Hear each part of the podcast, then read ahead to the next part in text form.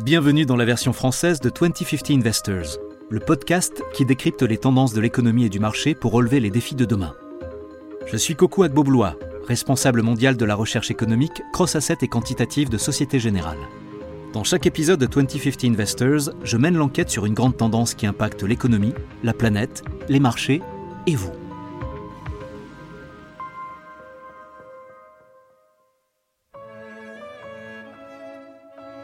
Et si vos papilles gustatives pouvaient entendre? Imaginez seulement. Manger votre repas préféré déclencherait les mêmes émotions sensorielles qu'un grand morceau de musique classique. Un filet mignon bien tendre, ou une entrecôte de bœuf japonaise wagyu avec un bon verre de vin rouge, disons un cabernet sauvignon par exemple, procurerait la même sensation de plénitude qu'écouter Eine kleine Nachtmusik de Mozart. Une explosion d'essence.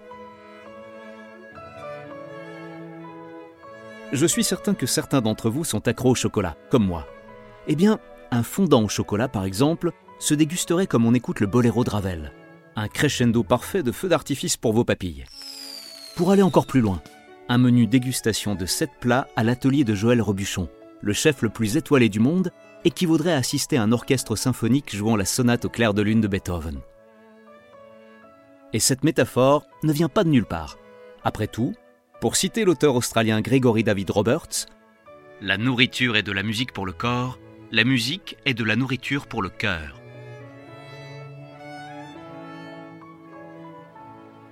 Mais la plupart du temps, heureusement, on n'a pas besoin d'aller dans des restaurants étoilés pour vraiment apprécier un bon repas. On a tous un plat fétiche. Par exemple, celui que notre mère cuisinait si bien qui déclenche une expérience émotionnelle tout aussi forte en nous replongeant comme par magie dans nos tendres souvenirs d'enfance. C'est ce qu'a parfaitement posé un jour le célèbre réalisateur américain Martin Scorsese, avec cette question. Si votre mère cuisine des plats italiens, quel est l'intérêt d'aller au restaurant? Nous, les humains, nous avons une relation intime et complexe avec la nourriture depuis la nuit des temps. Tout au long de l'histoire, à travers les civilisations, les cultures, les traditions et les religions. Que ce soit au sujet des bonnes manières à table, de l'étiquette à respecter, des aliments à proscrire ou au contraire à privilégier, ou les manger, quand et dans quel ordre c'est même prouvé scientifiquement. La bonne nourriture déclenche un pic d'endorphine dans notre cerveau.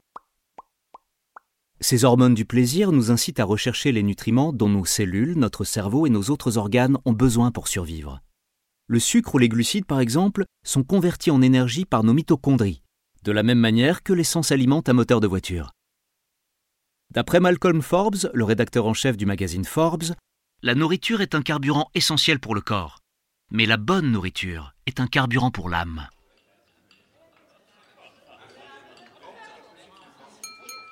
C'est simple, sans nourriture on meurt de faim.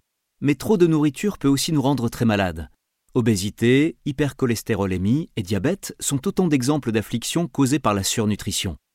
Selon le site actionagainsthunger.com, sur notre planète, 811 millions de personnes souffrent encore aujourd'hui de la faim. Ça fait une personne sur dix. Et dans le même temps, les données du site worldpopulationreview.com montrent que le nombre de personnes obèses dans le monde a triplé depuis 1975, pour atteindre environ 2,1 milliards, soit 30% de la population mondiale. En 2021, le marché mondial de l'alimentation a généré environ 8300 milliards de dollars de chiffre d'affaires, et donc près de 10% du PIB mondial. Mais voilà, l'industrie alimentaire a aussi son côté sombre. Déjà, son empreinte carbone est massive. Mais en plus, elle est coupable de gaspillage alimentaire et de pollution chimique. Pensez aux engrais et aux pesticides, qui ont un impact significatif sur la biodiversité et l'environnement. La production alimentaire mondiale contribue à la pollution à hauteur de 17,3 milliards de tonnes métriques d'équivalent CO2 par an. D'après le site allianceforscience.cornell.edu, c'est 27% des émissions mondiales. Et c'est énorme. Le changement climatique a déjà des effets catastrophiques sur la production agricole et l'agriculture. Les vagues de chaleur et les sécheresses sont de plus en plus fréquentes. Dans certaines régions, l'eau vient déjà à manquer. Et pour couronner le tout, comme on l'a vu dans l'épisode Guerre et paix, la guerre en Ukraine a déclenché une rupture de l'approvisionnement en énergie sans précédent, mais aussi et surtout une augmentation considérable des prix des denrées alimentaires, dont vont pâtir les consommateurs du monde entier, et surtout dans les pays émergents. Clairement, cette guerre a mis en évidence que la quête insatiable d'efficacité et la course aux économies d'échelle, dans toute la chaîne d'approvisionnement alimentaire mondiale, s'est faite au détriment de sa résilience. Elle est extrêmement vulnérable au choc. On peut le dire, le système alimentaire actuel n'est malheureusement pas durable, car il contribue lui-même à une spirale négative qui est mortelle pour le climat. Agriculture intensive, augmentation des émissions de carbone, hausse des températures, baisse de la production agricole, hausse de la demande, agriculture intensive, et c'est reparti pour un tour. Au vu de tout ça, voici quelques questions clés qui méritent d'être posées. Comment nourrir une population mondiale qui devrait passer de 7,7 milliards aujourd'hui à 9,7 milliards en moins de 30 ans, tout en tenant notre objectif de neutralité carbone? Est-il possible d'envisager une transition vers une industrie alimentaire plus durable Quelles solutions ce secteur va pouvoir mettre sur la table Nos repas du futur seront-ils constitués de pilules énergétiques et de liquides nutritionnels injectés par voie intraveineuse, comme dans Star Trek Démarrons notre enquête. Avant d'aborder l'avenir de l'alimentation, je vous propose de faire un petit tour dans le passé et de revenir un peu sur son histoire. Vous êtes prêts? 6h25. C'est mon réveil. C'est l'heure de sortir du lit pour aller à ma partie de squash quotidienne. En plus, aujourd'hui, j'ai un match de championnat et j'ai bon espoir de gagner le trophée cette fois-ci.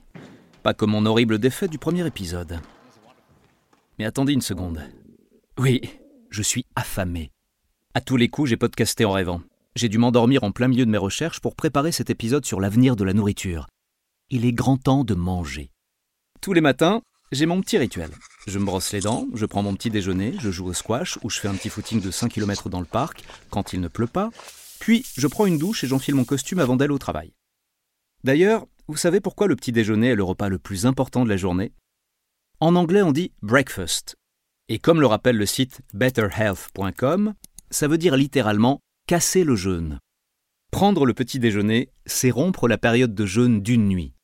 Et oui, parce qu'au réveil, ça fait environ 12 heures qu'on n'a pas mangé. C'est à peu près la moitié d'une journée complète. Vous imaginez, si vous ne mangiez rien de 8h à 20h tous les jours? Le petit déjeuner est important parce qu'il permet de reconstituer votre apport en glucose pour augmenter votre niveau d'énergie et votre vigilance, tout en fournissant d'autres nutriments essentiels nécessaires à une bonne santé. D'ailleurs, les personnes qui mangent un petit déjeuner régulièrement ont moins de maladies cardiaques, d'hypertension artérielle et d'hypercholestérolémie. Mais alors, qu'est-ce que la plupart des gens prennent pour leur petit déjeuner? Pour moi en tout cas, que ce soit au bureau ou à la maison, un bon petit déjeuner c'est des œufs, du bacon, du pain, des céréales, des tomates, un pain au chocolat, du jus d'orange ou de pomme, du lait et un porridge. Ah, et du thé, Earl Grey bien sûr, du chocolat chaud ou un café. Attention, spoiler et alerte info. Vous saviez que certains aliments sont très susceptibles de disparaître à cause du changement climatique?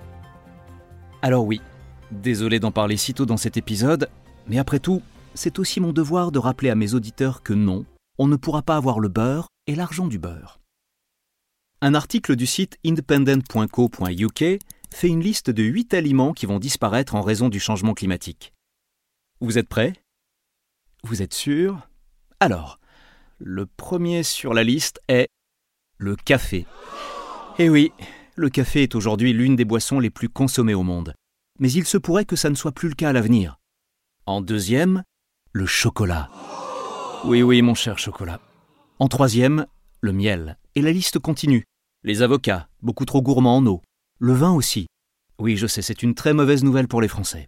Et enfin, les fruits de mer, les fraises et les bananes. Bref, dans quelques dizaines d'années, le petit déjeuner sera très différent. Alors, on va manger quoi? Des insectes grillés avec du beurre d'algues Ça vous tente? Je pense que mes papilles gustatives sont sous le choc à cette idée. J'ai peur de souffrir d'un TSPT irréparable, trouble du stress des papilles traumatisées. Au-delà du petit déjeuner et de nos autres pauses repas quotidiennes, nous avons aussi de nombreuses occasions spéciales, au cours desquelles on se fait plaisir en nous en mettant plein la panse on trouve toujours une bonne excuse. Les anniversaires, les mariages, Pâques, le Nouvel An, Noël, Hanouka, un barbecue. On ne compte plus les occasions de manger et de boire plus que ce que notre pauvre estomac peut supporter. Manger, c'est clairement une excuse pour se retrouver. c'est une célébration culturelle, religieuse et sociale. Julia Child, la célèbre professeure de cuisine américaine et star du petit écran, a trouvé le mot juste quand elle dit Une fête sans gâteau n'est pas une fête, c'est juste une réunion. Ça me rappelle la fameuse maxime d'Arpagon, l'avare de Molière. Faut-il manger pour vivre ou bien vivre pour manger? Eh bien, j'ai envie de dire que ça dépend de l'endroit où vous vivez. En parlant de vivre pour manger, j'ai trouvé un chiffre plutôt amusant. Un article de statista.com publie un tableau qui montre où les gens passent le plus de temps à manger et à boire. Vous avez une petite idée? Et le gagnant est la France. Avec 2 heures et 13 minutes consacrées par jour aux mastications gourmandes. Elle est suivie de près par sa voisine, l'Italie, où les gens passent 2 heures et 7 minutes de leur journée à table. L'Espagne leur emboîte le pas avec 2 heures et 6 minutes. La Corée du Sud et la Chine suivent avec pour toutes les deux 1 heure 45 minutes dédiées au repas quotidien. Tout en bas de la liste, on retrouve les États-Unis, avec 1 heure et 2 minutes. Pas étonnant. Après tout, ce sont eux qui ont inventé le concept de fast-food. Le Royaume-Uni, où j'habite, est à 1 heure et 19 minutes. Alors, je m'abstiendrai de tirer des conclusions hâtives sur ce sujet, rendu très sensible par la nationalité de bon nombre de mes fervents auditeurs. Mais disons qu'on constate quand même, dans les grandes lignes, une corrélation entre la qualité de la nourriture dans certains pays et le temps que leurs habitants passent à manger et à sociabiliser lors des repas. Mais attention, encore une fois, corrélation ne veut pas dire causalité, bien sûr. Alors, avant d'aller plus loin, je tiens à préciser une chose. Pour ceux qui commencent à avoir des doutes, Rassurez-vous, ce n'est pas un podcast sur un nouveau régime miracle. Ici, on ne juge pas vos habitudes alimentaires. Mais vous connaissez l'adage. Dis-moi ce que tu manges, je te dirai qui tu es. La nourriture est vraiment essentielle à notre existence. Il n'est donc pas surprenant que nos ancêtres aient toujours pris les questions alimentaires très au sérieux. Pour notre espèce, la sécurité alimentaire était bien sûr une question de survie. Même les dieux grecs avaient besoin de nectar et d'ambroisie pour rester immortels. En parcourant le métaverse, j'ai trouvé un article sur le site nationalgeographic.org intitulé Le développement de l'agriculture. Il montre que les communautés agricoles se sont développées il y a environ 12 000 ans, au moment où les humains ont commencé à domestiquer les plantes et les animaux. C'est là que les familles et des groupes plus élargis ont pu bâtir des communautés permanentes et laisser tomber leur mode de vie nomade de chasseurs-cueilleurs qui impliquait de déménager souvent, en fonction de la disponibilité de leurs proies et des ressources végétales. Un autre article intéressant intitulé Les origines de la domestication explique que le processus de domestication a vraiment commencé la première fois qu'une personne a identifié une plante sauvage comme étant utile, que ce soit pour manger ou fabriquer des vêtements, qu'elle a récolté ses graines et qu'elle les a plantées pour en faire pousser davantage. Et pour les animaux, c'est pareil. Certains animaux ont été choisis parce qu'ils permettaient d'obtenir des produits précieux pour les humains, comme la fourrure, la viande et le lait par exemple ou encore parce qu'ils pouvaient aider les humains dans leurs travaux. Ces animaux ont été élevés de manière sélective, c'est-à-dire qu'ils étaient accouplés avec d'autres membres de leur espèce qui présentaient les traits les plus utiles pour nous, pour garantir que leur progéniture serait la plus efficace possible. Le propre de la domestication, c'est qu'elle va toujours de pair avec une modification génétique à l'échelle de l'espèce domestiquée. Et c'est cette modification génétique qui différencie radicalement les animaux domestiqués des animaux sauvages, même si ces derniers peuvent être ponctuellement apprivoisés. C'est pour ça que ce qu'on mange, que ce soit la viande, les fruits ou les légumes, vient vraiment d'un processus d'évolution, dont le mécanisme de sélection a été conçu par les humains. Maintenant, on va aborder la question de l'empreinte carbone de l'industrie alimentaire. On a vu qu'elle était massive. Un tableau publié sur ourworldindata.org intitulé Impact environnemental de la production alimentaire examine l'empreinte carbone de la chaîne d'approvisionnement en juin 2021 pour un kilo de chaque catégorie d'aliments. J'espère que vous êtes bien assis. Un kilo de bœuf génère près de 100 kg d'équivalent CO2. C'est autant que si vous conduisez une voiture pendant 400 km. Le chocolat noir, 46,65 kg d'équivalent CO2. Voilà, je peux dire adieu à mes chers fondants au chocolat. L'agneau, 39,7 kg. Le café, 28,5 kg les volailles, 10 kg, le riz, 4,5 kg, les tomates, 2 kg, les fruits, 1 kg. Et en tout bas de la liste, 1 kg de légumes ne produit que 0,5 kg d'équivalent CO2. Et oui, Nos parents avaient bien raison quand ils nous disaient mange tes légumes. D'ailleurs, quand on y pense, les petits pois, les épinards, les poireaux, les concombres, les courgettes, la plupart des légumes sont verts. C'est bien le signe qu'ils sont écologiques. Blague à part, la nourriture est vitale pour les humains. Mais le gros problème, c'est qu'en l'état, notre système alimentaire n'est pas durable pour la planète. Alors, comment changer ça? On va parler de durabilité alimentaire et des solutions qu'on peut mettre en place pour nourrir près de 10 milliards de personnes d'ici 2050.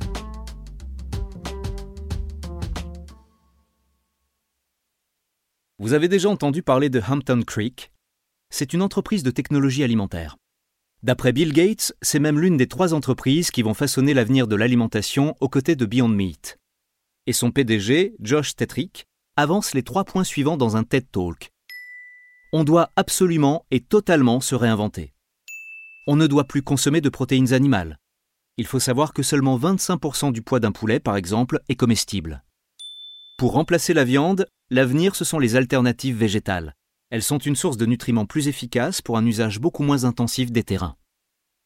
Un autre TED Talk, qui s'appelle Comment créer la ferme parfaite, nous apporte encore des éléments de réponse. L'intervenant, Brent Loken, plaide pour une deuxième révolution agricole. La première révolution s'est faite au détriment de la planète, des forêts et de la faune. Elle a déstabilisé le climat. Pour que l'agriculture fonctionne, il faut un climat stable, des saisons prévisibles et des conditions météorologiques régulières. Mais aujourd'hui, on détruit ces mêmes conditions qui sont, je le rappelle, nécessaires à l'agriculture. Il est donc urgent de lancer une deuxième révolution, qui nous permette d'augmenter la production tout en protégeant l'environnement, l'eau, la biodiversité et en réduisant les émissions de gaz à effet de serre. Et il y a des solutions. On peut déjà mélanger les cultures et le bétail comme dans la nature en fait, au lieu de les cultiver séparément. On peut aussi compter sur des innovations technologiques, comme des robots par exemple, qui pourrait distribuer les engrais de manière mieux ciblée plutôt que de les pulvériser partout et de polluer l'environnement. On peut aussi imaginer des capteurs qui nous permettraient de surveiller la consommation d'eau. En fait, on peut tout à fait imaginer des fermes intelligentes, à l'image des villes intelligentes. Pour résumer, l'urgence, c'est de produire de la nourriture en harmonie avec la nature, et pas contre la nature. Ce qui nous amène à la prochaine question qu'est-ce qu'on va manger en 2050 Imaginons que vous êtes un joli bavarois aux fraises ou un autre plat sophistiqué de votre choix. Vous avez été préparé avec précision et patience dans vos moindres détails. Vous êtes parfait. Mais ça ne va pas durer. Un humain affamé vous a repéré et approche dangereusement sa cuillère vers vous. Vous êtes sur le point d'entreprendre une terrifiante épopée digne d'un héros homérique. J'ai nommé la digestion. Pour rester dans la mythologie grecque, vous vous apprêtez à dévaler la rivière Styx, direction l'enfer. Voyez plutôt. D'abord, vous êtes écrasé par 32 dents et mélangé à de la salive qui décompose vos glucides. Puis, vous êtes poussé par une langue gluante dans la gorge et dans l'œsophage qui mène directement à l'estomac où vous serez plongé dans un bain d'acide gastrique, comme l'acide chlorhydrique. À ce stade, vous n'êtes plus qu'une sorte de soupe. Mais ce n'est pas fini. Vous allez devoir passer par un tube géant de 6 mètres de long, l'intestin grêle. C'est là que vous serez disloqué et absorbé. À l'issue de toutes ces épreuves, qui durent tout de même une quarantaine d'heures, ce qui reste de vous sera expulsé sans cérémonie. Et est-ce qu'on peut se passer de la digestion? Oui, le cordon ombilical d'un fœtus, par exemple, lui fournit tous les nutriments nécessaires. On peut très bien se nourrir par voie intraveineuse, comme on le fait pour les personnes qui sont dans le coma. On est très certainement capable de concevoir un moyen de nourrir les humains en mettant au point un concentré de tous les nutriments dont nous avons besoin, qu'on pourrait injecter directement dans notre sang. C'est en tout cas une solution qu'on voit fréquemment dans les films de science-fiction comme Matrix ou Star Trek. Mais on ne va peut-être pas en arriver là. Il y a quelques lueurs d'espoir. Un article d'anthropocenemagazine.org montre que s'il est vrai que la consommation de viande augmente à l'échelle mondiale, il y a des pays où l'appétit pour la viande est en déclin. D'après un groupe de chercheurs, par exemple, la Nouvelle-Zélande, le Canada et la Suisse ont atteint leur pic de consommation de viande. C'est-à-dire le point au-delà duquel l'augmentation des revenus ne se traduit plus par une augmentation de la consommation de bœuf, de poulet, de mouton et de porc. Et dans les pays où le PIB par habitant est supérieur à 40 000 dollars, la population a de plus en plus tendance à délaisser la viande. Mais tout ça ne sera probablement pas suffisant pour atteindre le net zéro. Un dernier mot sur le vin. Après tout, in vino veritas, dans le vin la vérité. Un article publié sur le site internet de la Climate School de l'Université de Columbia et coécrit par le chercheur Benjamin Cook traite de l'avenir du vin. Il dit que les grains de raisin seront au changement climatique ce qu'étaient les canaries en cage aux mines de charbon au XIXe siècle. Quel rapport, me direz-vous? En fait, les canaries sont très sensibles aux gaz toxiques. Alors les mineurs les amenaient avec eux pendant leur travail souterrain. Si un oisillon mourait, c'était un signal d'alerte aux gaz toxiques et il fallait évacuer de toute urgence. Et comme ces canaries, les raisins de cuve sont très sensibles au climat. Une augmentation de la température de 2 degrés réduirait de 56% la surface des régions où les raisins de cuve peuvent être cultivés. Une augmentation de 4 degrés menacerait 85% de ces terres. On peut le dire, nos chardonnays, merlot, pinot noir et cabernet sauvignon sont en danger. Il y a de quoi paniquer. Et l'article conclut sur une note plutôt maligne. Si la perspective d'une hausse des prix du vin n'unit pas l'unité contre le changement climatique, alors je ne sais pas ce qui le fera.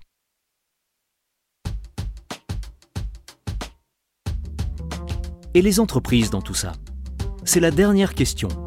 Comment les entreprises alimentaires contribuent-elles à la lutte contre le changement climatique Pour en savoir plus à ce sujet, discutons avec David Hayes, analyste spécialiste de l'industrie alimentaire chez Société Générale. Bonjour David, ça va Hello coucou, super et toi? Pas mal du tout. Et surtout, merci de prendre le temps de participer à ce podcast et de parler un peu avec nous de nourriture. J'ai quelques questions pour toi. La première, c'est celle de savoir, d'après toi, quelles sont les initiatives que prennent les entreprises alimentaires pour essayer d'avoir une chaîne d'approvisionnement plus durable? Oui, on travaille beaucoup en ce moment avec les entreprises à ce sujet. Déjà parce qu'elles veulent améliorer leur performance ESG, mais aussi tout simplement parce que c'est ce que veulent les consommateurs. Les chiffres le montrent bien. Un sondage a montré récemment que 50% des consommateurs font attention à la durabilité des marques qu'ils achètent. Alors, qu'est-ce qu'elles font les entreprises? Pour structurer un peu ma réponse, je vais la détailler en quatre grands points. Le premier, c'est l'agriculture régénératrice. Un grand nombre d'entreprises alimentaires travaillent vraiment en partenariat avec les agriculteurs, avec leurs fournisseurs, pour s'assurer que les techniques de pâturage, tout le volet agricole, répondent à des critères de durabilité efficaces. Un bon exemple de ça, c'est ce qu'on appelle l'agriculture sans labour, en semi-direct. Ça veut dire qu'on fait attention à ne pas endommager le sol, comme on l'a fait par le passé. En fait, ça permet de maintenir le carbone et l'eau dans le sol. Et c'est important, parce que 25% de toutes les émissions de gaz à effet de serre proviennent des processus agricoles.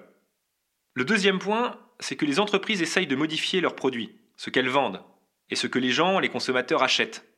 Voilà, donc là, ça va être bien sûr promouvoir les alternatives végétales pour remplacer la viande ou les produits laitiers. Et pour te donner une idée, un peu d'à quel point c'est important, encore une fois du point de vue de la durabilité, les hamburgers à base de légumes, fabriqués par des entreprises comme Beyond Meat, Nestlé qui propose le burger Garden Gourmet, ces hamburgers végétaux dégagent 80% moins d'émissions de gaz à effet de serre ou de CO2 par rapport à leur équivalent à la viande. Voilà, c'est donc pour ça qu'on espère vraiment que les consommateurs seront au rendez-vous et vont adopter ces produits-là. Le troisième point, c'est le gaspillage. Il faut absolument gaspiller moins.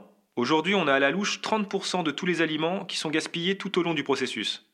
Cette semaine encore, une entreprise avec qui on travaille a annoncé son engagement de réduire de moitié son gaspillage alimentaire d'ici 2025. Et il y a des moyens de le faire. Par exemple, si on prend la production de café. Quand on fabrique du café instantané, il y a toujours des restes de café moulu. Eh bien, plutôt que de les jeter, certaines entreprises les utilisent comme biocarburant, et ça sert à alimenter leur usine en électricité. En fait, ils ajoutent un volet intéressant de recyclage à leur processus. Et le dernier point, c'est par rapport aux contenants. C'est d'essayer de passer le plus vite possible à des emballages réutilisables et recyclables. Il y a tout un tas d'entreprises qui ont déjà pour objectif de passer à des emballages entièrement renouvelables, fabriqués avec de l'énergie renouvelable d'ici 5 ou 10 ans. Donc tous ces points sont discutés dans le cadre du processus de transition. Et bien sûr, tous ces points coûtent de l'argent. Mais les entreprises annoncent de plus en plus ce genre d'investissement.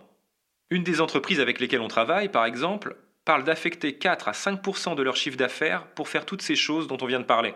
Et c'est aussi un investissement qui peut être potentiellement rentable, notamment en termes d'efficacité. Mais oui, c'est un exercice coûteux. Et les entreprises sont prêtes à augmenter leurs dépenses pour améliorer tous ces points, disons dans les cinq prochaines années. Je vois, merci. Et c'est surtout assez révélateur. Parce que c'est vrai, comme on l'a vu plus tôt dans l'épisode, que manger un kilo de bœuf a la même empreinte carbone que conduire une voiture sur 400 km. ces deux actions génèrent 100 kg d'équivalent CO2. C'est quand même assez significatif. Alors maintenant, ce qui m'interroge, c'est de savoir comment le consommateur va s'adapter. Est-ce que tu crois, toi, que les consommateurs vont pouvoir faire en quelque sorte une transition aussi de leur côté, au niveau de leur papille gustative, pour apprendre à aimer des aliments plus durables et moins intensifs en carbone? Oui, bien sûr qu'on peut. D'ailleurs, je pense que c'est déjà un peu le cas, non? Et encore une fois, c'est vraiment le point de départ. C'est que les consommateurs sont réceptifs, de plus en plus réceptifs. Je le disais plus tôt, 50% des consommateurs font attention aux critères de durabilité quand ils font leurs courses. Et il y a d'autres statistiques. Cette semaine, Unilever a fait une présentation. Et ils ont parlé d'un sondage qui montre qu'en fait, 73% des personnes cherchent à manger plus sainement. 40% d'entre elles cherchent à manger plus de légumes. Et 25% à manger moins de viande et à réduire leur consommation de sel. C'était un sondage de FMCG Gurus. Donc oui, on a un public, si on veut, qui veut améliorer sa santé et aussi améliorer la santé de la planète. C'est donc encore une fois un bon point de départ. Je suis d'accord avec toi quand tu dis que le problème, c'est qu'on est très attaché à nos habitudes. On est en quelque sorte programmé pour manger ce qu'on a l'habitude de manger. Alors ce qu'il faut faire, c'est habituer les gens à des aliments différents jusqu'à ce que ces nouveaux aliments deviennent aussi une habitude. Alors oui, ça peut prendre du temps, mais ça fonctionne. On a des exemples qui le montrent. Le tout, c'est de changer ses habitudes très progressivement. Si tu me permets la comparaison, c'est comme quand on doit changer le régime alimentaire d'un chien ou d'un chat. Le conseil qu'on donne toujours, c'est de le modifier un peu tous les jours. Sinon, ils vont refuser de toucher à leur gamelle. Mais si on y va petit à petit, au bout de deux semaines, c'est bon. Ils n'auront même pas remarqué le changement. Et pour les humains, c'est un peu pareil en fait.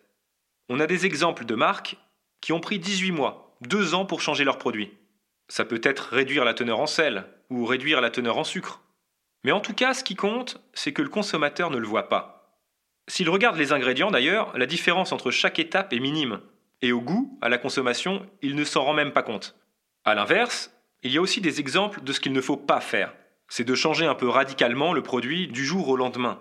Là, le consommateur s'en rend compte, mais il n'en veut pas. Une autre chose qu'on voit, et c'est un sujet un peu délicat en termes de transparence, mais on observe que si on ne dit pas au consommateur que les ingrédients sont modifiés, que le produit risque d'avoir un goût un peu différent, ça passe mieux. Il y a un exemple très connu de ça, qui remonte au milieu des années 80, à 1985 je crois. À cette époque, Coca-Cola a changé sa recette. C'était vraiment audacieux, et ça a été un flop total, parce que justement, ils l'avaient annoncé au public, et donc tout le monde a vraiment senti la différence, parce qu'ils étaient à l'affût de ça. Alors les autres entreprises ont compris la leçon. Il n'y a pas longtemps, par exemple, Kraft a changé sa recette de macaroni au fromage. Ils ont fait ça pour modifier le goût mais aussi pour rendre le produit plus durable, plus sain. Très bien. Ils ont remplacé les colorants alimentaires par du paprika, du curcuma, ce genre de choses. Mais eux, ils ne l'ont pas dit aux consommateurs. En fait, ils leur ont dit, mais six mois plus tard, six mois après avoir changé la recette. Ils ont changé l'emballage pour dire que c'était un nouveau produit. Mais personne n'a rien trouvé à redire parce que forcément, ça avait le même goût que celui auquel ils étaient habitués depuis six mois. Donc voilà, tout ça pour dire que c'est un dilemme assez fascinant. Les gens veulent changer, mais en même temps, ils ont peur du changement. Alors il faut le faire progressivement. Il ne faut pas brusquer les gens. Oui, c'est clairement l'idéal. Quand on a le temps de le faire. C'est un peu comme quand on essaye de faire manger des légumes à nos enfants. C'est pas toujours facile, mais c'est pour leur bien, pour leur santé. Alors ça vaut le coup de le faire petit à petit. Mais voilà, c'est quelque chose qui peut prendre du temps. Et le problème qu'on a, nous, c'est qu'on doit réduire les émissions de gaz à effet de serre de 50% ça représente dans les 25 milliards de tonnes d'équivalent CO2 dans les 7 prochaines années. Et comme tu l'as dit, l'industrie alimentaire a une empreinte carbone qui représente 25%, le quart des émissions totales de gaz à effet de serre. Malheureusement, je ne suis pas sûr qu'on puisse se permettre le luxe de faire ce changement progressif. Ce qui m'amène en quelque sorte à la dernière question. En tenant compte de tout ça, à quoi va ressembler l'industrie alimentaire en 2050 À cette date, la population mondiale devrait passer à près de 10 milliards de personnes, contre 7,7 milliards aujourd'hui. Donc ça fait quand même 2 milliards de bouches supplémentaires à nourrir. Oui, c'est vrai, il y a beaucoup de changements à faire, et aussi beaucoup de pression. Il faut absolument pouvoir mener ces changements le plus rapidement possible. Je crois qu'on a déjà évoqué les changements vers des aliments plus sains, pour la santé et pour la planète. Donc, beaucoup plus d'aliments veggie, comme le fait Danone avec les laits à base de végétaux, ou Nestlé avec leur hamburger aux légumes. Unilever a aussi un hamburger végétarien. Bref, la tendance s'installe, pour moi, il y a déjà un engagement des entreprises pour vendre davantage de produits comme ça. Et je crois que les consommateurs pourront bénéficier de meilleurs produits. Donc ces entreprises vont aller dans ce sens. Déjà parce que c'est un marché porteur. Mais aussi pour justement respecter leurs engagements en faveur de la neutralité carbone et tout ça, les critères ESG. C'est clairement un domaine dans lequel elles vont investir et proposer toujours plus de produits végétaux. La demande devrait suivre, et pour les jeunes générations, ça fera partie de leurs habitudes alimentaires. Pour revenir à ton point sur l'urgence d'adopter de nouvelles habitudes, je pense aussi qu'un des changements sera qu'on aura une nutrition beaucoup plus personnalisée. Ça va aider justement à accompagner les gens dans l'adoption de ces nouvelles saveurs. Et désolé, je vais encore parler des chiens, mais c'est bizarre parce que dans la nourriture pour les animaux de compagnie, c'est déjà très personnalisé. Beaucoup plus que pour nous en tout cas.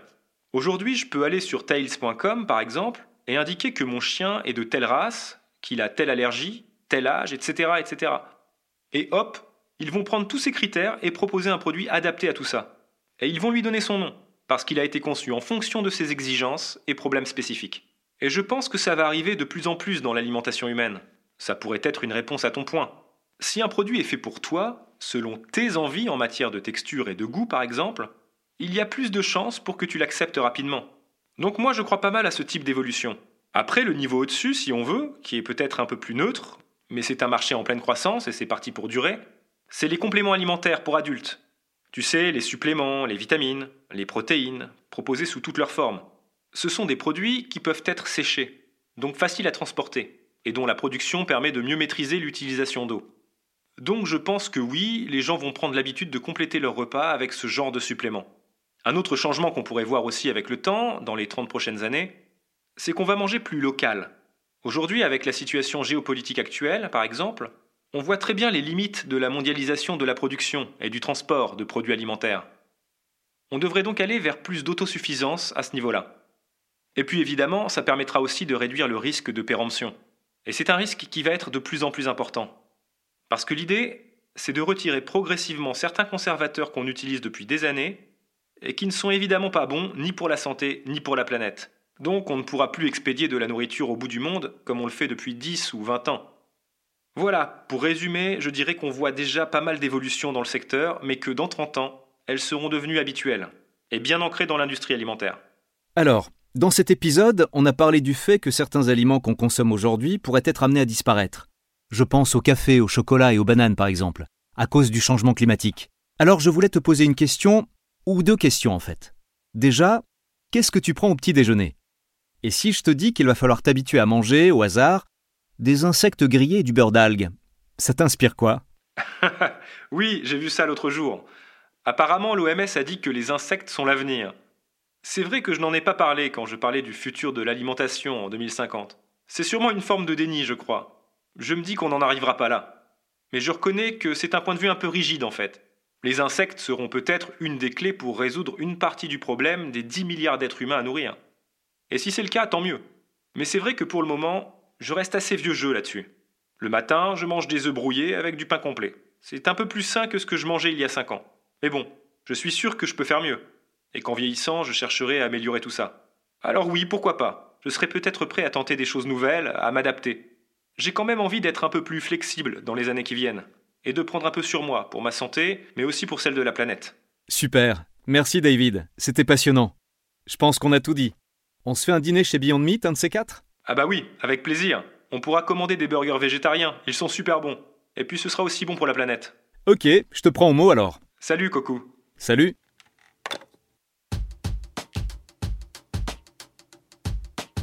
Pour conclure, j'ai envie de partager avec vous deux citations que je trouve très inspirantes. La première, nous la devons à l'américain Jonathan Safran Foer, auteur de plusieurs romans activistes qui promeuvent l'adoption de régimes alimentaires plus consciencieux. Voilà sa citation.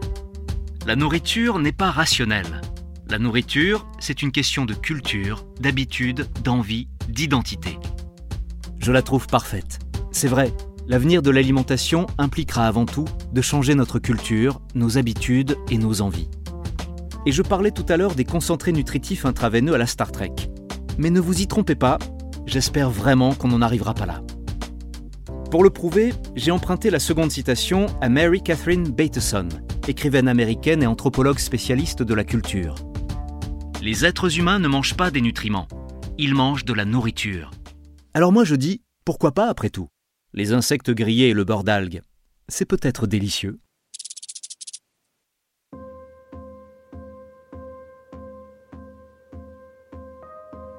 Merci d'avoir suivi cet épisode de 2050 Investors. Et merci à David Hayes d'avoir partagé son point de vue expert sur le sujet. J'espère que cet épisode vous aura donné quelques clés pour comprendre le futur de l'alimentation et à quoi ressemblera votre petit déjeuner en 2050. 2050 Investors est disponible sur toutes les plateformes de podcast et de streaming. Si cet épisode vous a plu, mettez-nous plein d'étoiles sur Apple Podcast. Laissez des commentaires où vous voulez, abonnez-vous et surtout, parlez-en autour de vous. Rendez-vous au prochain épisode. La version originale de ce podcast est en anglais. Cet épisode a été enregistré par des comédiens. Ce podcast traite des marchés financiers mais ne recommande aucune décision d'investissement particulière. Si vous n'êtes pas sûr du bien fondé d'une décision d'investissement, veuillez consulter un professionnel.